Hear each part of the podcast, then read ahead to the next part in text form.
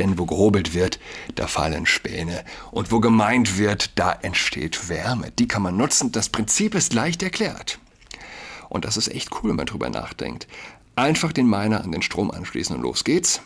100% des Stroms, der in den Miner fließt, kommt in Wärme wieder raus. Ob ich also einen Heizlüfter aus dem Baumarkt bei mir anschließe, macht in Sachen Stromverbrauch in Effizienz keinen Unterschied, außer, außer dass der Heizlüfter keine Bitcoin produziert.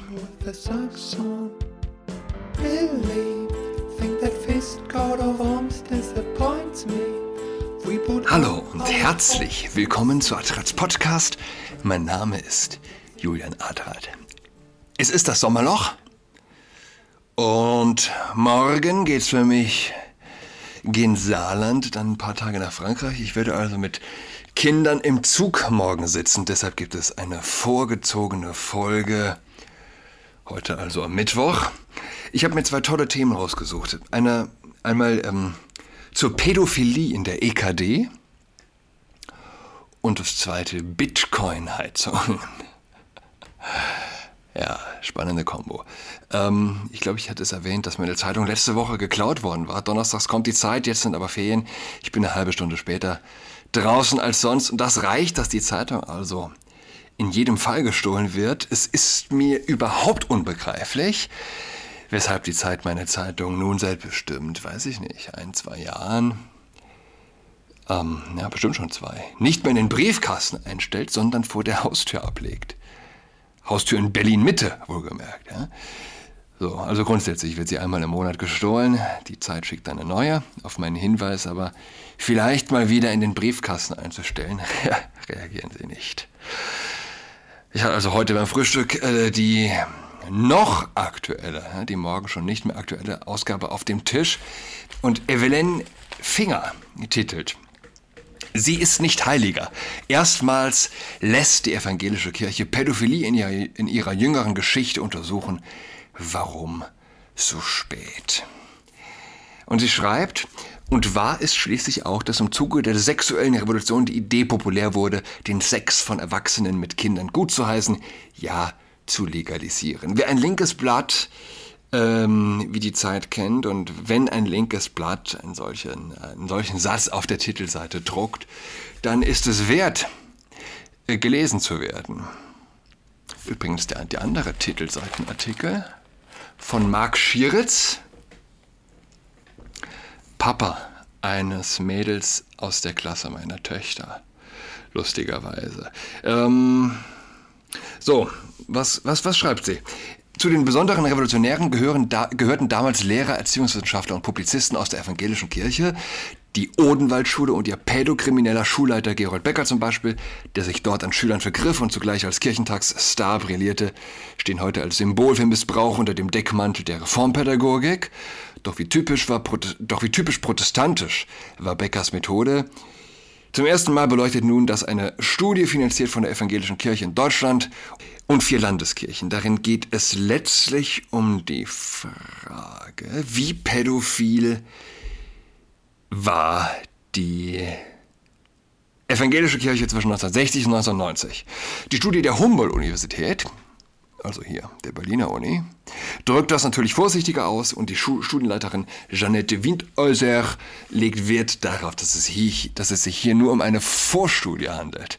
Doch wer sich in die verklausulierte Sprache der Akademiker nur tief genug hineingräbt, stößt jetzt auf harte Befunde, vor allem auf diesen gleichzeitig mit einer freieren Sexualmoral, hätten sich in der evangelischen Kirche pro-pädophile Positionen etabliert. Hey, in die Uni, die Humboldt-Uni, ja? Also mitunter eine freiere Sexualmoral als schuldig ansieht, dann ist das ein Big Thing. Ja, wie wurde? Was wurde noch vor kurzem auf Ratzinger rumgehakt, als er die ja, sexuelle Revolution als äh, verantwortlich gemacht hat für diesen Exzess, für den Missbrauchsexzess. Jetzt also die Humboldt-Uni. Aber niemand wird auf der Humboldt-Uni äh, einschlagen. Ja. Ähm, Obwohl sie von Anfang an auf Kritik stießen, wurden ihre Vertreter anerkannt und rezipiert. Diese Blindheit gegenüber den Verharmlosern von Kindesmissbrauch müsse die evangelische Kirche dringend aufarbeiten, fordern die Studienmacher, zumal die Erziehungswissenschaften hätten sich mit diesem Erbe bereits auseinandergesetzt. Die Kirche dagegen müsse erst noch einsehen, wie sie Missbrauch ermöglichte. Zum Beispiel nennen die Forscher die Netzwerke des evangelischen Psychologen Helmut Kendler, der heute als pädokriminelle Schlüsselfigur gilt. Auch äh, noch recht wenig rezipiert ja, im Mainstream. Über Kendler hat die Demo für alle eine großartige Doku gemacht, vielleicht die beste, bestimmt die beste im deutschen Sprachraum. Ähm, ich war auch schon Gast im Podcast der Demo für alle. Großartige Leute, großartige Arbeit. Fragt sich nur, warum die EKD solche Empfehlungen noch braucht, warum so spät weil die evangelische Kirche sich für die Fortschritt, für die fortschrittlichere Kirche hält und sich daher besser gegen Missbrauch gewappnet wähnt. Es gibt protestantische Bischöfe und Politiker, die glauben immer noch, man habe weniger Missbrauchstaten zu beklagen, schon wegen des fehlenden Risikofaktors Zölibat. Sie werden sich noch wundern, denn jede Kirche hat eigene Risikofaktoren und ja, Oh, Risikofaktoren. Gut, die, wie auch immer. Und die einzige Studie, die bislang die Zahl der Missbrauchsopfer in allen gesellschaftlichen Bereichen verglichen hat, in Australien zeigte, keine Kirche ist heiliger als die andere. Gut. Die kommende Studie der EKD könnte also eine Illusion zerstören, auch die Illusion liberaler Katholiken. Wenn man nur den Zölibat abschafft, wird alles gut. Ja? Evelyn Finger in der Zeit. Wenn man nur den Zölibat abschafft, wird nicht alles gut. Es ist natürlich nicht die ganze Wahrheit. Äh, auch diese, dieser, ähm, naja, dieser kleine Lichtblitz am Horizont eines Dunkelblatts wie der Zeit. Nie liest man die ganze Wahrheit in der Zeit. Aber ich finde, wenn jemand eben wie Evelyn Finger, die sonst im Grunde nichts anderes macht, als gerade überlieferte Traditionen und Werte anzugreifen, den Zölibat sozusagen verteidigt, ja, dann ist das eine Erwähnung wert. Was wäre die ganze Wahrheit? Die ganze Wahrheit wäre, wenn man von Missbrauch spricht, ähm, aber nicht die mehrheitlich homosexuellen Neigungen der Täter thematisiert dann gibt es keine ganze Wahrheit. Dass das Zölibat schuld ist, ist ebenso intellektuell einfältig und sagen wir schlicht dumm, dumm, ja, dumm zu denken, wie der Glaube Kondome verhindern. AIDS. Und weil der Papst Kondome verbietet, verbreitet sich AIDS. Für mich war das übrigens eine der Schlüsselstellen auf meinem Glaubensweg zu fragen, wie kann es sein, dass der Papst Kondome verbietet, ja, oder sich gegen deren Verwendung ausspricht.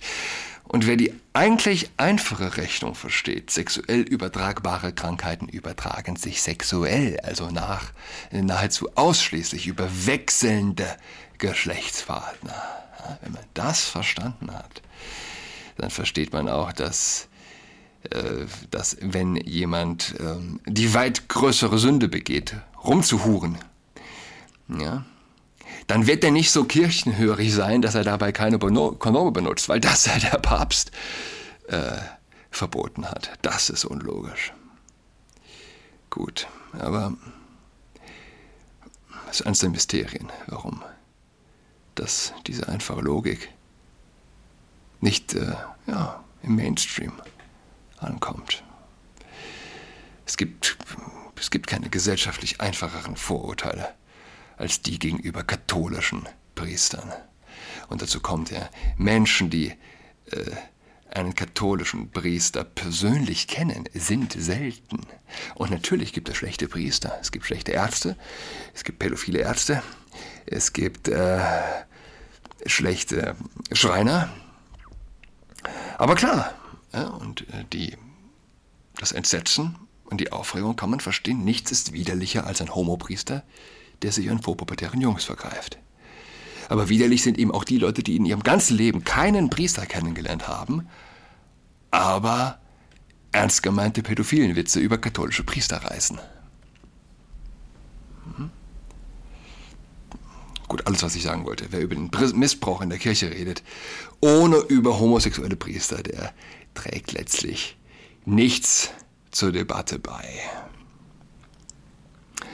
So, also morgen Saarland. Ich werde morgen also die frisch installierte Wärmepumpe in meinem Elternhaus besichtigen. Es ließ sich nicht verhindern. Meine Eltern sind da selbst gespalten in ihren Ansichten. Jedenfalls werde ich gleich weiterfahren zu dem Haus meiner Eltern in Frankreich. Und vielleicht werde ich sie ja bewegen können, dort wenigstens einen Stichwort zweites Thema heute, Bitcoin Miner. Einen, eine Bitcoin-Heizung aufzustellen, eine Mining-Heizung. Ja. Doch auch ohne Werben, Wärmepumpe titelt lese ich von, wie heißt das hier, wo habe ich das her? Ja, Bitcoin Echo. Doch, denn auch, äh, doch auch ohne Wärmepumpe gibt es Mittel und Wege, die Wohnung mit Strom warm zu halten. Eine Möglichkeit sind Bitcoin-Mining-Heizungen. Denn wo gehobelt wird, da fallen Späne. Und wo gemeint wird, da entsteht Wärme. Die kann man nutzen. Das Prinzip ist leicht erklärt. Und das ist echt cool, wenn man drüber nachdenkt. Einfach den Miner an den Strom anschließen und los geht's. 100% des Stroms, der in den Miner fließt, kommt in Wärme wieder raus. Ob ich also einen Heizlüfter aus dem Baumarkt bei mir anschließe, macht in Sachen Stromverbrauch in Effizienz keinen Unterschied, außer, außer, dass der Heizlüfter keine Bitcoin produziert. Wenn ihr davon gehört habt, denkt natürlich, was ist das denn? Aber es ist letztlich hochinteressant. Ich lese vom bitcoinblog.de, das Startup Alp Mine verkauft elektronische Heizgeräte, die Bitcoins produzieren. Technisch ist das möglich und je nach Setup funktioniert es auch ökonomisch. Gerade für Hotels könnte das Angebot attraktiv sein. Die Urlauber, die ihre Runden durch das Wasser ziehen, ahnen nicht, was einige Meter unter ihnen passiert. Im Keller eines Hotels irgendwo in den Alpen arbeitet unter dem Fließen äh, unter, den unter den Fließen, so am Boden eines Pools ein Bitcoin-Miner. Der Essig schürft Bitcoins und beheizt quasi als Nebenprodukt 50 Kubikmeter Wasser mit Strom. So, ich bin hier ein bisschen in Eile. Ich habe die Kinder drüben. Ich muss mit denen jetzt ins Schwimmbad. Ich verlinke den Artikel. Das ist unglaublich interessant. Ja? Ähm, und selbst wenn man ein bisschen was draufzahlt vom Prinzip her, ja? für teuren Strom quasi, also wenn man nicht mit Strom heizen müsste, gut, in Frankreich ist der Strompreis ein anderer, aber letztlich vom Prinzip her. Wir zahlen alle drauf mit jeder Überweisung, mit jeder Transaktion. Wir zahlen eben die Banken. Der Preis ist eingespeist in das Finanzsystem, in unsere äh, Gebühren und Zinsen und äh, whatever. Natürlich nimmt man das nicht wahr. Hm, wo gehobelt wird, da fallen Späne. Es gibt nichts ohne Kosten und wo gemeint wird, da gibt's Wärme. Stelle man sich alle Banken weg, wir sind jetzt in der Lage, Geld herzustellen, einen, ein digitales Gold sozusagen, global, global, egal wo, einzuspeisen und jetzt also im persönlichen Heim ähm, und gleichzeitig äh, sich damit die Bude zu heizen. Wenn man das wirklich mal durchdenkt, ist das absolut, absolut irre, diese Möglichkeit. Ach so, Stichwort zum Ende noch.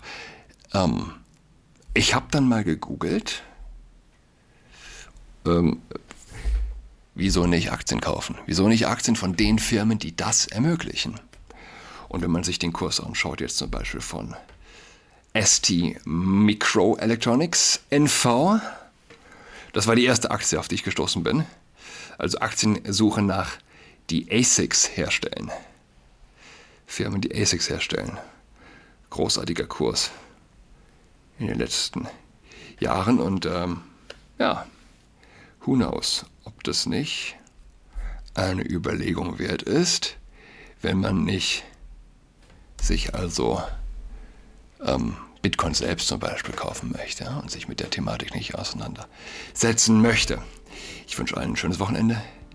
Wir hören einander nächste Woche aus Frankreich. Bis dahin, goodbye. She's got COVID-19, she's tucked in all alone. She is tucked in toweling with her socks on.